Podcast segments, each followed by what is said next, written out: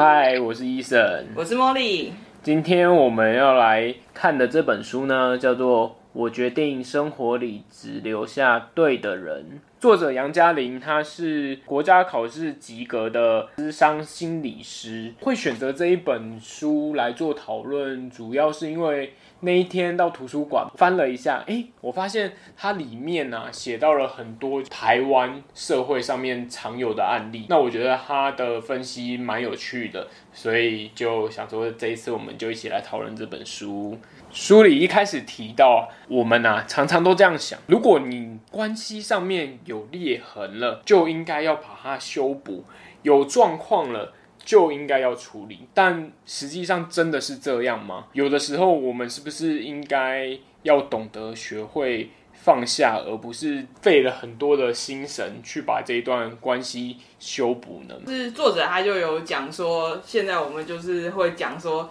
那种环境的断断舍离跟整洁，但是人际关系可能也有需要这样子做断舍离，不一定都是要做修复式的感情，因为一些人其实可能真的在你的生活中可以渐渐飞奥，没关系，他对你不会有影响，他离开反而是对你有好的影响，就好比我们。国中、高中的同学，大家有那种感觉吗？就是说，你国高中很要好的朋友，但是随着时间的消逝，慢慢的你们走的路已经不一样了，或者是一开始创业或者是工作的好伙伴，但是后来也都是走了不一样的路，你会觉得把这段关系好像割舍了，有点可惜。但是就像我们之前看《人生超整理》里面有提到，就是说阶段性的任务啦，那完成了就让。让他离去了就好，也许这也是一种很不错的选择，不需要去强求，因为大家的路已经不一样，有的时候其实那个共通性也就已经少了。对啊，我觉得如果像对我来讲，如果讲说以前同学啊、同事，像我这个人，就是如果你跟他没有共通的话题，其实我就会也不是说主动不联系，其实就会蛮普通的不联系，因为你就是原本就跟他讨论工作上的事情嘛，或是学生时代就会讨论学校的事情嘛。当那个场景不在的时候，这个联系就会断了。慢慢但对对对，我我我当然知道，就是说对很多人来讲，这个关系会一直存在，因为有其他理由一直存在。对我来讲，就是要舍弃这样子的关系，其实不是个问题。嗯、但我觉得比较容易难以舍弃的是其他的感情，这也是这本书主要要讲的内容。对，它主要其实有讲到说，往往其实我们看这个事情的表面上是这样，好像是说，哎，我们没办法去。割舍人事物，但实际上它都有背后的原因存在。想要跟大家讲说，其实我们在生活中都很常会碰到一些就是努力也没有办法改变的事情。那大家真的是要试着就是放过自己。我们随便举个例吧，你有听过就是很多父母都逼自己的小孩去考高普考吗？觉得说。哎，高不高很好啊，是稳定的工作，是铁饭碗啊。但是你有想过吗？有的时候为了这个考试达成父母的期望，你花了五年，花了十年，那你才考上。其实这都是沉没成本。应该说，如果你今天你也是自己很想要去考这个公务员，你觉得这个也是你想做的，嗯、那你花五年、十年努力，其实就。跟你在其他事业上面，你花五年、十年努努力达到一个成果，我觉得这个是很类似的感受。但问题是，很多人是为了。符合就是长辈的期待去做这件事情，并不是他自己想做。我们实际上你要意识到你的问题是什么？实际上是真的很想要拿到这个工作吗？还是说你主要是想要符合父母的期待，不要让他们失望？厘清你实际上碰到这个状况，它背后深层的原因。所以像我们亚洲人很常就是会太在乎别人的想法。或者是太在意别人的看法，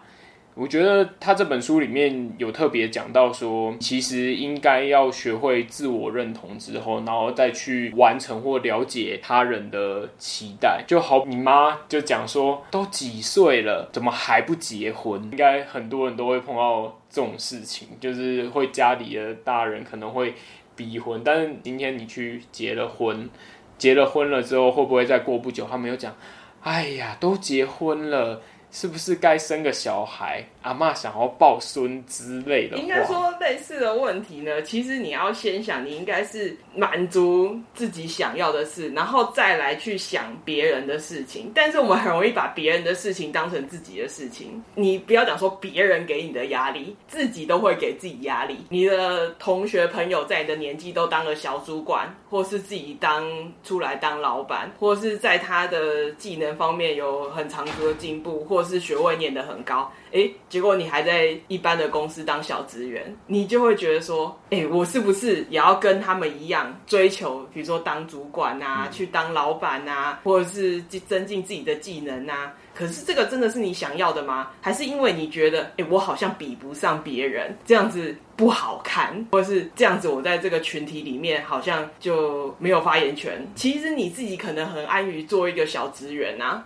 对，对不对？就要厘清你是真的说哦，我我是一个其实蛮有野心的人，我很想去追求，只是某一些事阻挡了我，嗯、还是说哎没有，我其实只是想要过稳定的生活。所以先不要讲别人给你的，其实你自己也给你很多。你以为是自己给你的，其实就是受到其他人的影响。但是说这本书它的书名叫《我决定生活里只留下对的人》，好像说你要删去这些人。但是你看它里面的内容，其实它讲的不是删去这些人，而是处理你跟这些人的关系。对对，所以他其实就有讲到说，你要处理这些人的关系，他有给比较具体的做法啦。嗯、第一步，你可能先社群网站上面呢，开始看这些人，你会发现哦，有些人他就是会留一些很极端的言论，嗯、然后或者是说那种。批评的。那其实，如果这个人跟你的关系本来也不是说这么的紧，你就可以试着先把他封锁。其实现在社群网站也都做得很好，你封锁可能别人也不太会知道，但是你就可以先从这一步先开始做。这一点应该是。就是之前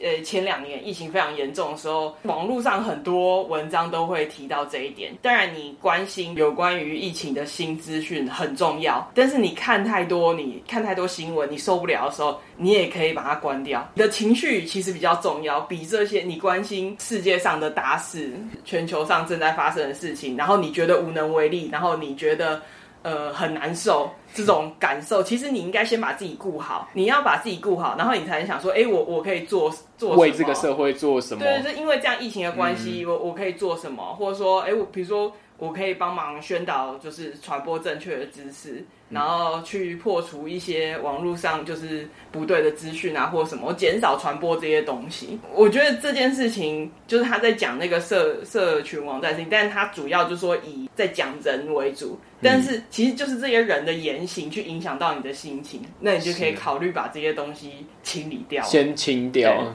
对，对他心理上的用意其实是大于就是实实际上，就好比其实我们现在手机，你说要去听通讯录或什么之类，嗯、其实我们手机的那个容量那么大，那个通讯录根本就不占你什么空间。但是你去做这一个检视的事情，嗯、然后去把这些你觉得比较不重要、不必要，它也许跟你有一些可能商务往来啊。或者是可能是以前很好的同学啊之类的，但是老实说，你自己其实心里也有底。例如说商务，你可能基本上都不会再联系。哎，你之前碰到球友加的什么赖，可能你也不会去跟他联络了。就算他以后要再联络你，其实自然会有方法，你们会再接起来。都没关系，都可以先砍掉。我我觉得是因为，就是说，你当然觉得，就像刚才医生讲，就现在手机容量那么大，又有云端的空间，那你根本就通讯多都还留着啊，我需要用的时候再拿出来啊。可是这就跟讲在讲收纳跟断舍离是一样的意思，就是说，当然你放在那里，就是一些你觉得未来还用得到的东西放在那里，但你有可能放了十年，其实你都不会用。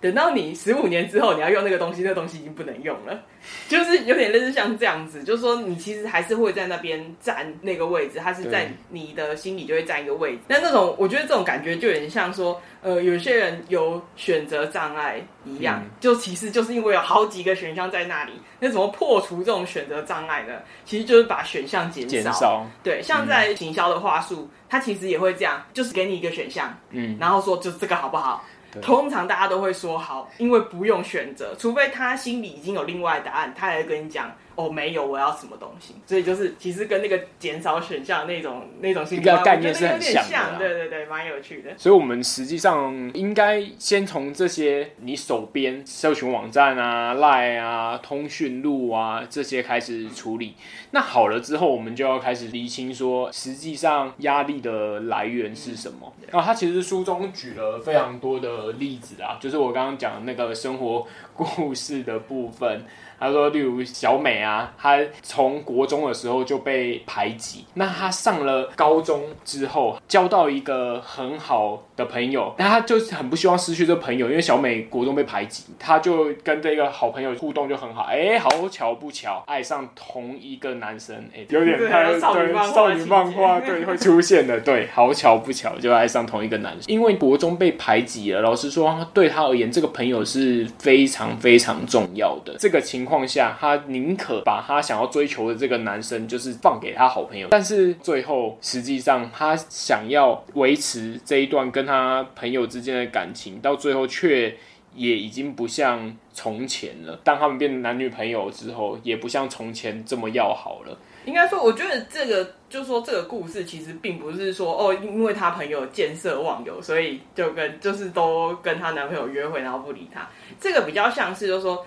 你他今天选择好像我退出，然后就会发展怎么样？就是说我可以继续跟我的好朋友当好朋友，好朋友，但是问题是，其实他不能控制他好朋友怎么去想，想，对，所以没有什么退让这件事，因为这三个人各自都有各自的想法，那你不知道对方的想法，那你所谓替别人着想，其实根本就不是替别人着想，只是你为你自己这么想，然后你去做一个你觉得好像利他的行动。对，但其实这个是你想试图影响别人，但是这是不可能的事情。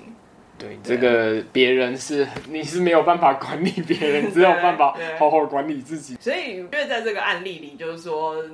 当然书上有书上他就是使用这个案例，就是他的目的啊。嗯、但是我自己在看这个故事的感觉，我就会觉得说，哎。其实小美是可以跟她朋友，就是既然是她好朋友，他们应该可以互相聊这件事情。就是小美可以去讲说她害怕的事情，比如说他们都喜欢上同一个男生，为什么她会对这件事情会很紧张？她该怎么做？其实我觉得他是可以跟他的朋友聊这件事情。因为 Mori 讲的很好，因为他第一个是厘清压力的来源，他现在就是想办法要先。找到到底是怎样，因为他不想要失去那个朋友嘛。那维持他现现况好处，就是说他不去跟他好朋友做竞争的情况下，诶，也许他就可以维持现在这个友好的关系。对，但他实际上他心里想要满足的，可能是他国中的时候，那时候不是就是被排挤没朋友，但是现在有一个好朋友，朋友对，可以不愿意失去嘛。但他其实还是需要用新的角度去做改写，他可能要去想刚刚 Mori 讲的那些东西，就是不是说，哎、欸，我这样子去做，我觉得是对你好，但实际上真的是吗？还有就是，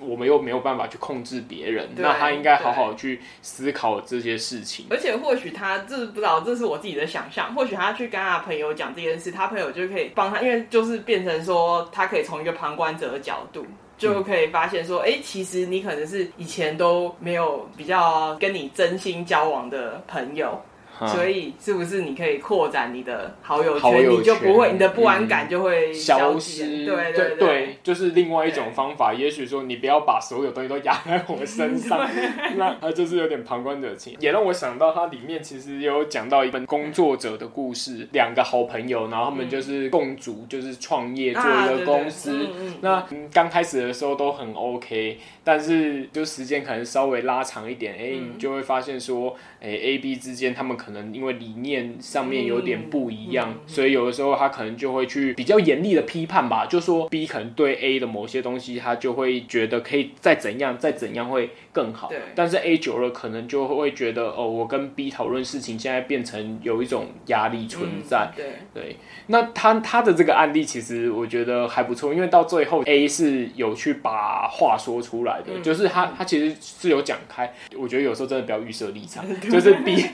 B。其实他根本没有意识到他是是是这样子，是会伤到就是 A 的心，所以他们经过一番沟通，用了比较和谐的方法，就是例如说 B 会先称赞 A 好的地方，再来谈说，哎，可能哪一些地方做修正会更好，口气上面的改变，可能让两个人关系就不会这么紧绷了。要勇敢的踏出第一步，啊，有的时候真的要勇敢的踏出去。就是就是像像类似像这样子的案例，就是也会有，因为是好朋友，所以不敢讲，因为怕破坏那个友好的关系。但是有时候，比如说像做生意这种事情，那本来就是。可能大家做事的方式不同，不或是因为你在的位置不一样，所以你的立场不同，本来就是会有一些冲突啦。但是一个是说，你其实可以把这个东西很好的分开，因为你们做事的方式就是不一样。但是你其实还是可以保持你们的友谊。就是你有听过很多名人之间，可能他们的政治立场是完全不同的，但是私底下可能是好朋友。哦，对啊，哎、这个这个倒蛮常见的，就像我们的国民党跟民进党啊，那个台面上那边丢东西，在干嘛？朝立法院乱七八糟啊！哎，私底下可能都在握手啊。好啊，随便，这个这个开玩笑，没有啊，这种就是不好说，不好说。但是我相信，你从某个角度看，其实他们互相也是同事啊，而且像你说的是那些立法院的例子嘛，嗯，但是有一些法案可能也都是两党同意的，他们还是的确有需要携手合作的时候嘛，对啊，对啊，还是需要的，对，所以有时候沟通很重要。那那个沟通完之后呢，也要定时间啊。实际上这个东西到底能不能达成？举一个故事，这也是他亲身碰到的经验啊。家里啊，大人会觉得他还是小朋友，然后限制他很多。那连长大了搬出去住了，他可能都会要求小朋友每个礼拜要回家，这样子会有一些限制跟要求。但是这其实大家也知道，有的时候就是会需要一点自己的空间跟自由，然后不希望被管控嘛。我今天都已经搬出去，也没有 靠家里的可能什么，但是问题是父母就还是把你当小朋友啊，就是。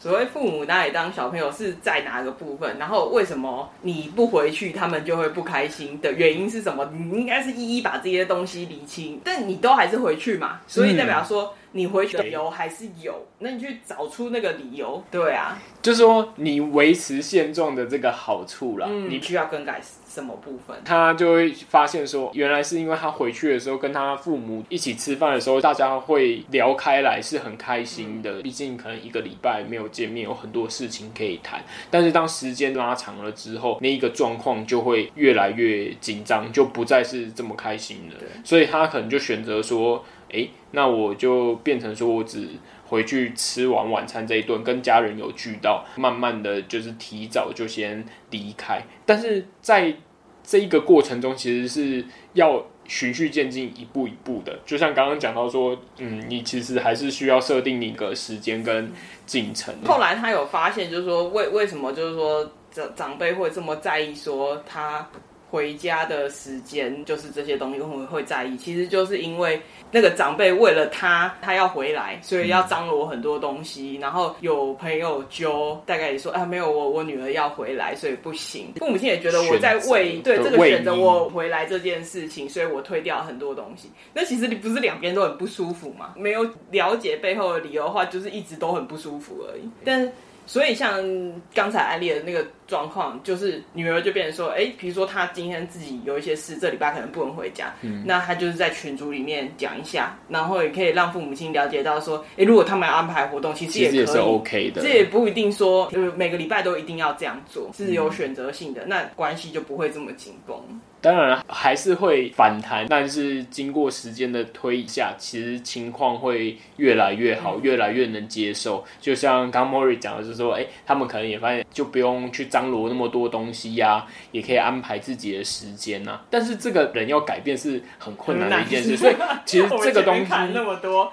没错，生产力啦、自助书啦、习惯养成啦，都知道这都很难，真的很难。所以这只能就是循序渐进。组织运营团非常的重要，对对，你必须要有一些伙伴或者是你的朋友们，然后在你经历这个挫折。低潮的时候，能够就是扶你一把，这样子，这个事情才能够就是陪你聊天啊，或者是给你一些建议呀，嗯，对啊，就是说这样子的话，情绪才可以获得释放，对对对，然后有人支持你的那种感觉，我觉得这个感觉其实蛮重要的，嗯，因为当你没有这些资源的时候，其实会开始质疑你这样做是对的吗？对啊。很容易就会真的很容易，所以我们回到这本书一开始跟大家讲，有的时候你真的有裂痕，就需要去修补嘛。然后你有一些事情你已经努力了，但是它就是很难改善呐、啊。适时的设下自己的底线，哎、对，不要让人家一直踏，一直踏，一直踏。这些东西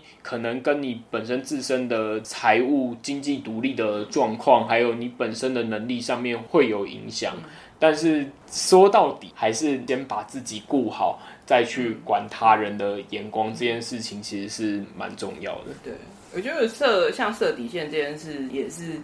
蛮要紧的。之前有看，就是其他还是在讲这种人人际关系的解决你心理情绪问题的这些书，他其实有讲到，比如说不喜欢某个家人，就是一直做一些不好的事情，嗯，但是你没有办法限制他，那你可能也觉得没办法，就是。他每一次都诚心的道歉，那你也只能不断的原谅他，但是、呃、这个就会一直一直恶化，所以你就是要设那个底线。好，你今天犯错，那没关系，就是不要再有第二次。然后结果又犯错，就没有下次了。就是我们说，如果你又这样子的话，那我就要离开这个家。这个状态是他真的在，如果他就没有了，那就没事了嘛。嗯、那他可能又犯这个错误，你就是要准备好，你就是要离开了。你不能再让他觉得说啊，反正你都只是说说，嗯，对啊，你就是要真的离开，你才能让你觉得不舒服的那个情绪来源跟他隔开来，对啊，所以设底线其实蛮重要的，因为你没有办法去影响那个人，你只能用这个方式去跟他讲说，哎，如果你再这样，我就会做什么样的事情。我觉得那也不是一种控制或是情绪勒索，因为决定权还是。在他手上，对啊，对啊，因为你自己觉得很不舒服的时候，其实你还是必须要离开，需要啦，就是离开之后，有有的时候人就是这样，你就是陷在那个漩涡里面，你觉得自己没有选择了，嗯、但是其实都还是有选择，或许那个选择是很痛苦的，嗯、但是经历过那一段痛苦跟整理之后，你整个人生会好很多，会豁然开朗许多。好啦，那今天的讨论就到这边喽。大家对这本书有什么心得跟想法，欢迎留言给我们哦。那我们就下次再见啦，拜拜，拜拜。